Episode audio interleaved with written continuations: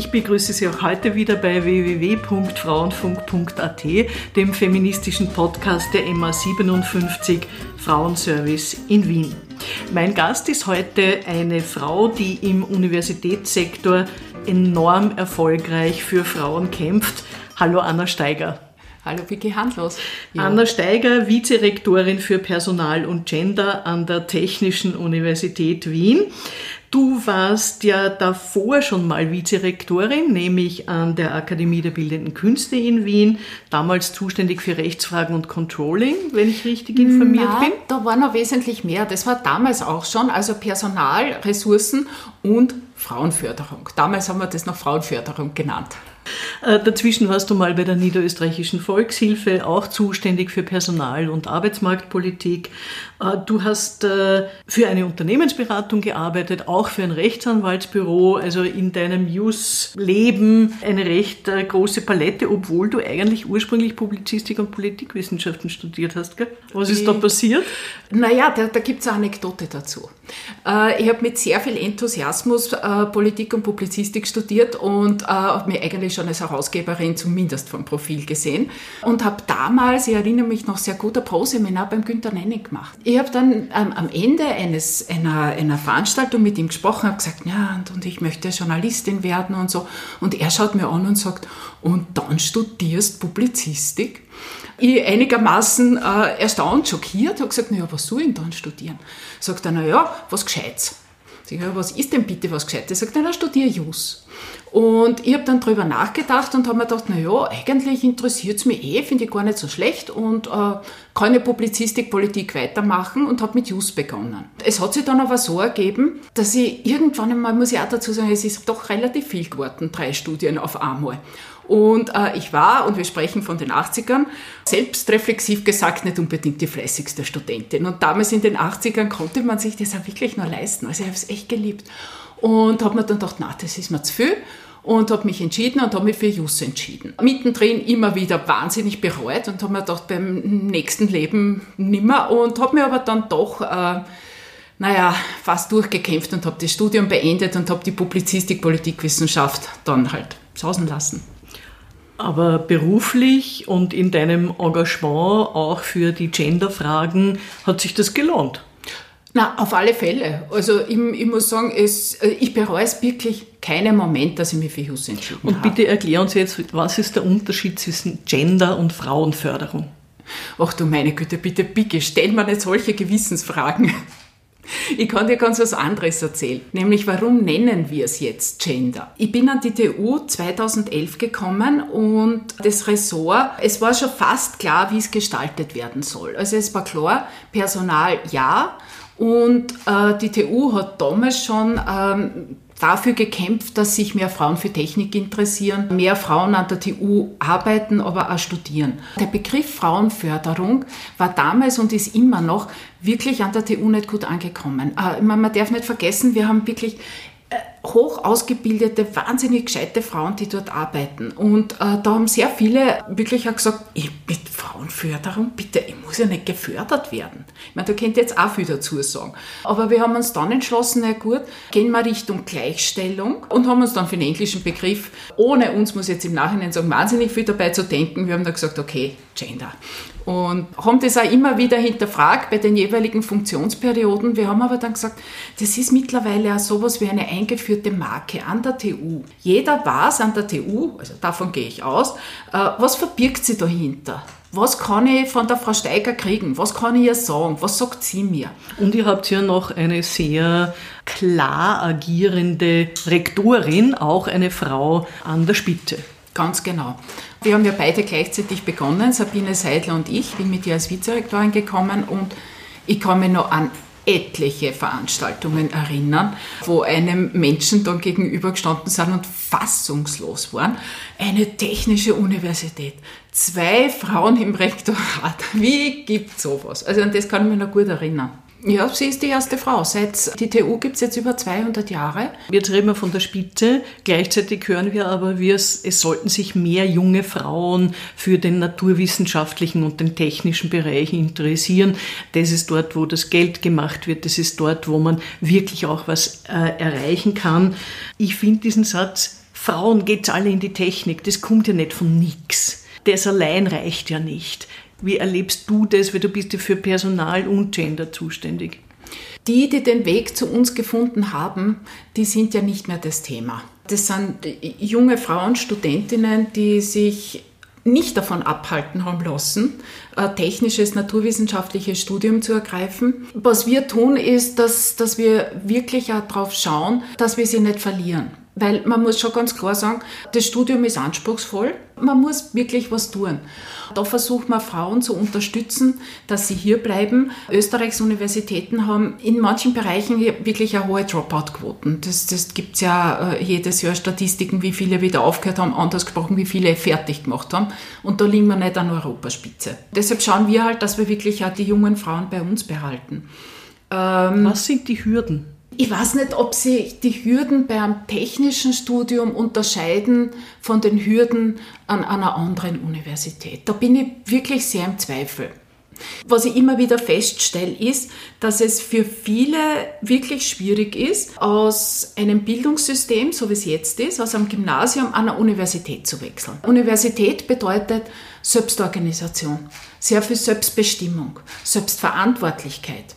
Und meiner Beobachtung nach, und ich glaube, da hat sich nicht viel geändert seit der Zeit, wo ich in Schule gegangen bin, das sind nicht die Werte, die man an Österreichs Schulen mitbekommt.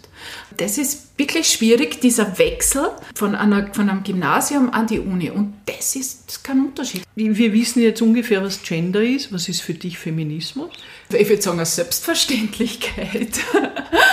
also, da muss ich gar nicht drüber nachdenken. Das ist ja nichts, was ich definieren möchte. Ich meine, Feminismus ist etwas, was bedeutet für mich äh, Emanzipation, bedeutet für mich Gleichstellung von Frauen und Männern. Wie wird man dann zur Feministin? Hast du so ein bestimmtes Erlebnis gehabt, irgendeine Entwicklung, wo du dir gesagt hast, na jetzt reicht's, jetzt, da muss irgendwie was passieren? Das ist etwas, worüber ich immer wieder nachdenke und in meiner Biografie krame. Ich hatte mit Sicherheit ein Schlüsselerlebnis. Relativ spät, aber zu einem Zeitpunkt, und ich würde behaupten, ich bin nicht die einzige, wo sehr vielen Frauen passiert. Nämlich mein erstes Kind, Wiedereinstieg in den Beruf in Karenz gehen. Ich bin wieder zurückgekommen und eigentlich war mein Job plötzlich weg. Den hat es nicht mehr gegeben. Ich bin zurückgekommen, äh, man wollte mich eigentlich nicht mehr. Ich wusste, was tun wir jetzt mit der? Der Job war von meiner Karenzvertretung besetzt und ich komme zurück und war degradiert ohne Ende, habe keinen, vernünftigen Aufgabenbereich mehr gehabt äh, und äh, habe mir gedacht, bitte, das, ich war vollkommen fassungslos. Ich bin nie auf die Idee gekommen, dass mir sowas je passieren wird. Und das war sicher mein Schlüsselerlebnis. Die Unis gehören ja zum öffentlichen Sektor und dort gibt es ja auch Gleichstellungspläne, dort gibt es eine Quotenregelung und, und, und. Wie wirkt das und was glaubst du, bleibt noch zu tun? Wir Unis sind sicher Vorreiter. Wir haben eine Vorreiterrolle. Ich sage ja immer, wir sind in einer sehr luxuriösen Situation.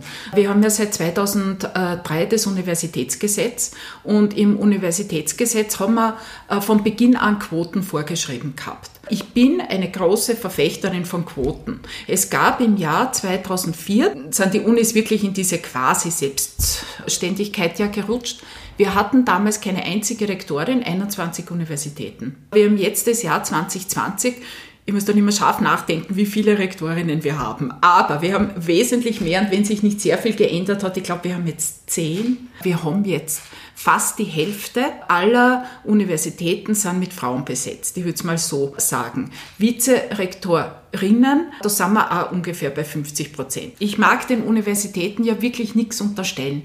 Aber Hätten wir die Quote nicht, ich glaube nicht, dass wir dort wären, wo wir jetzt sind.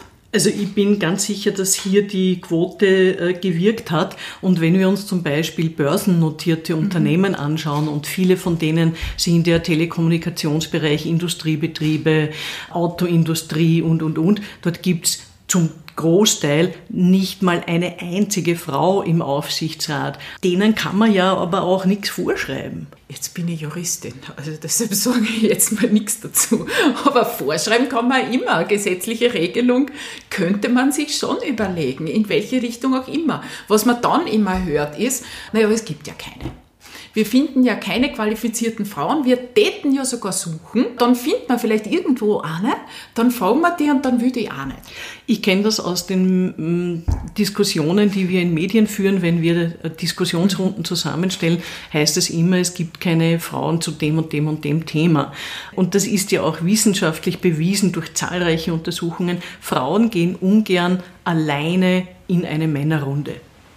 Es muss eine qualifizierte, kritische Menge an Diversität geben in einer Gruppe. Dann kommen auch die Frauen. Wie erlebst du das zum Beispiel bei euch in den Studienrichtungen? Informatik hat es eine Zeit lang sehr wenige Frauen gegeben und irgendwer hat mir mal erzählt, es werden dann immer weniger.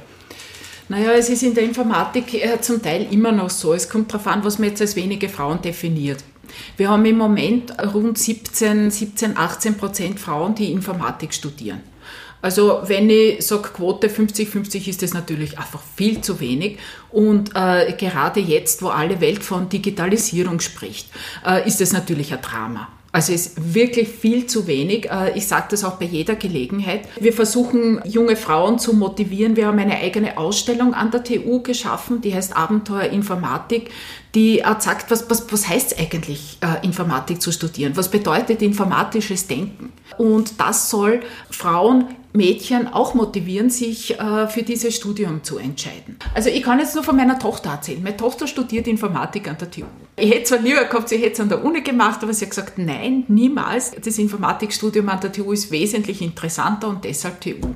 Naja, die Linda erzählt mir, sie ist halt in einem Hörsaal voll mit jungen Männern und es sind tatsächlich weniger junge Frauen. Sie sagt, sie selber stört das nicht, aber sie, sie hat schon bemerkt, dass sich dann äh, die, die jungen Frauen in Lerngruppen so ein bisschen zusammenrotten, also dass man sie so gegenseitig versucht zu unterstützen. Also das, das ist wirklich nicht für alle leicht. Und äh, du hast vorhin eine Grenze erwähnt. Äh, ich glaube, die liegt irgendwo bei 30 Prozent. Wir sind bei 17 Prozent. Also es ist auch nicht leicht. Ich will da gar nichts beschönigen. Ich erlebe auf einem Podium sehr oft, wenn dort viele Frauen sitzen, redet man gleich über Kinderbetreuung etc., Vereinbarkeit von Beruf und Familie, sitzen dort vorwiegend Männer, höre ich das selten.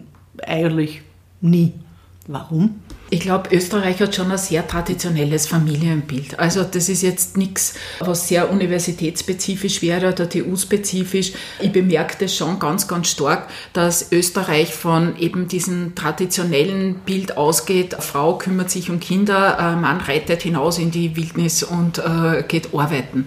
Und ich glaube, das hat man jetzt gerade im Lockdown in Bezug auf Corona wirklich unglaublich gut nochmal gesehen. Die Schulen wurden geschlossen, Kinderbetreuungseinrichtungen ebenso und man ist davon ausgegangen, die Frauen sind jetzt eh in Homeoffice und das wäre ja alles so einfach. Man sitzt an seinem Laptop, arbeitet, tut nebenbei noch ein bisschen kochen für die Familie, macht Homeschooling. In Schweden war das ganz anders. Die haben, jetzt kann man natürlich sagen, okay, die haben dann höhere Todeszahlen, was auch immer gehabt, aber die Schulschließung haben die schon aus einem anderen Blickwinkel gesehen. Und meine Unterstellung ist schon, man ist davon ausgegangen, ausgegangen, die Frauen kümmern sich darum. Warum kommen wir hier nicht vom Fleck? Was muss passieren, dass da was weitergeht? Also wenn ich das wüsste, dann würde ich das jetzt auf der Stelle in die Welt rausposaunen.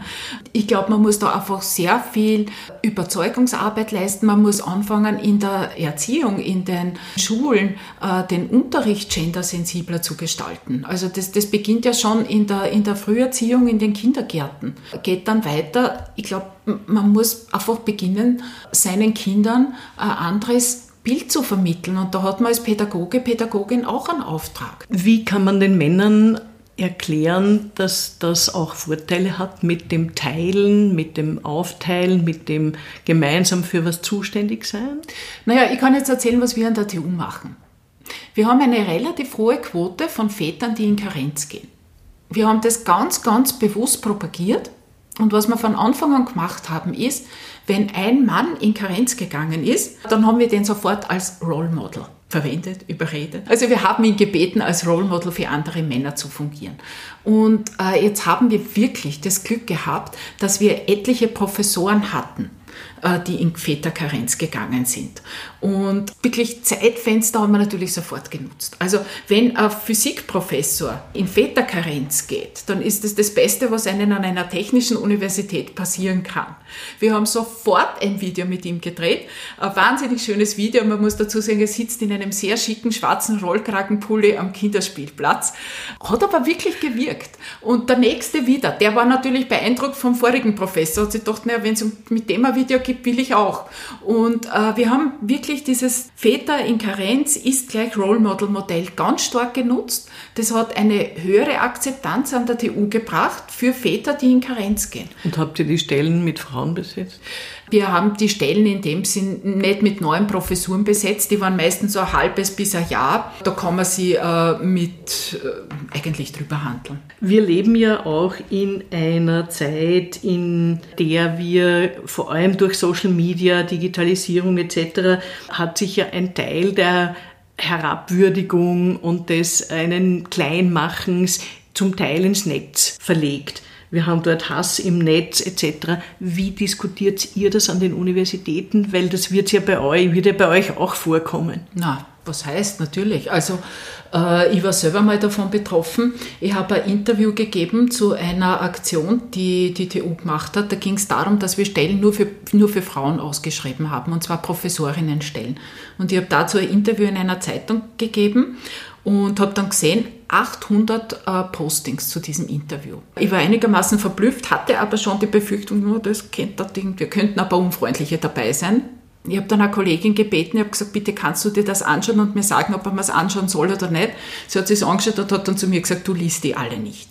Es ist offensichtlich so, dass, das, äh, dass Gender, Gleichstellung, Feminismus Themen sind, die sehr viele Menschen unfassbar aufregen und das müssen sie dann auch gleich im, im Internet, in, wo auch immer loswerden ist natürlich eine Diskussion an den Universitäten. Ich kann dazu nichts sagen, außer dass wir dieselben äh, Schutzmechanismen verwenden wie überall anders. Mein persönlicher ist, ich lese sowas nicht. Ich sage mir immer, was habe ich damit zu tun, wenn wer anderer einen Vogel hat? Wieso muss ich mich mit dem Hass von jemand anderen auseinandersetzen?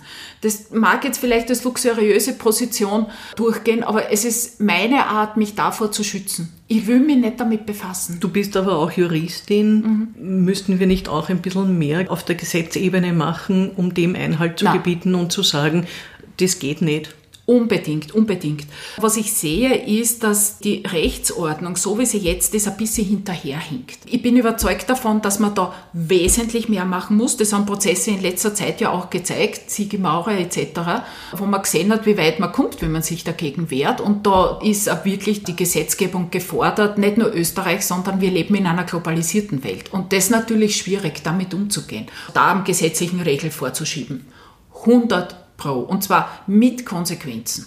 Spielt die MeToo-Debatte an der Uni bei euch eine Rolle? Wir haben es beobachtet, wir haben darüber diskutiert. Es ist so, dass wir uns mit sexueller Belästigung an den Universitäten ja schon seit eigentlich wirklich intensiv auseinandersetzen. Wir haben zum Beispiel ja wieder Mitarbeiterinnenbefragung im letzten Jahr gemacht, wo wir nach sexuellen Belästigungen äh, wirklich explizit nachgefragt haben. Wir haben an der TU Strukturen, wo ich mich auch beschweren kann, wenn mir sexuelle Belästigungen auffallen oder ich selber betroffen bin.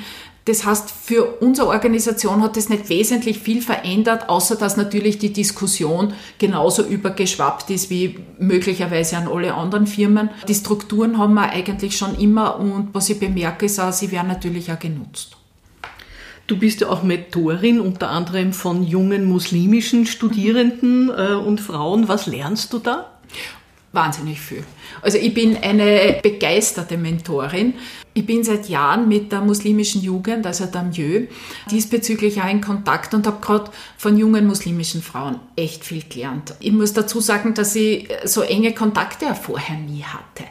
Und äh, genauso wie sehr viele andere Männer und Frauen halt so meine eigenen Gedanken zum Kopf durchtragen hatte, die eigentlich auf nichts basiert sind. Auf gut Deutsch, ich hatte jede Menge Vorurteile diesbezüglich, aber keinerlei wirkliche Kenntnisse. Es war für mich wahnsinnig spannend, junge österreichische muslimische Frauen kennenzulernen, äh, ihren Lebensweg kennenzulernen, ihre Einstellung auch zum Glauben. Das war für mich besonders spannend. Also äh, ich habe wirklich sehr, sehr gläubige Frauen kennengelernt. Ich, eigentlich bis dato keine, meine, meine Oma war gläubig, die ist in die Kirchen gegangen, aber seitdem war der Glaube für mich eigentlich kein Thema mehr und das war wirklich in Dialog extrem aufschlussreich für mich. Mein Eindruck ist ja immer, diese jungen muslimischen Frauen, die sozusagen auch schaffen, in eine, äh, an eine Universität zu gehen und dort sehr erfolgreich sind, die haben wirklich keinen einfachen Weg.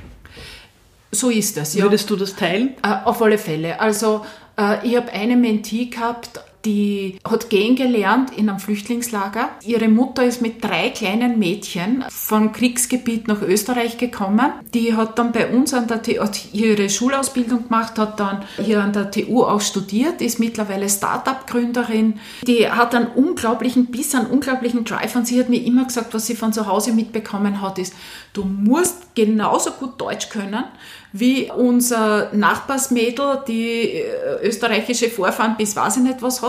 Du musst in der Schule super sein oder vielleicht sogar noch besser als alle anderen. Glaubst du, hat der Feminismus eine Zukunft? Keine Frage, muss sein.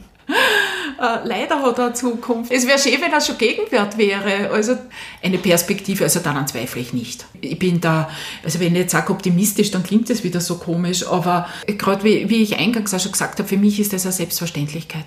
Lohnt sich dein Einsatz in diese Richtung? Also na unbedingt. Also äh, von Frauen und von Männern möchte ich dazu sagen, weil äh, es kann nicht sein, dass nur Frauen Feministinnen sind. Auch Männer müssen Feministinnen, wie auch immer sein. Ja. Vielen Dank, Anna Steiger. Vielen Dank für Ihnen fürs Zuhören zu Hause oder wo immer Sie uns hören. Sie finden uns auf www.frauenfunk.at, auf der Facebook-Seite Emma57 Frauen in Wien, auf der Podcast-Plattform feo.at und auf allen gängigen Ausspielkanälen für Podcasts. Danke fürs Dranbleiben und hoffentlich bis nächste Woche. Anna, vielen Dank nochmal. Ja, gerne. Spaß gemacht.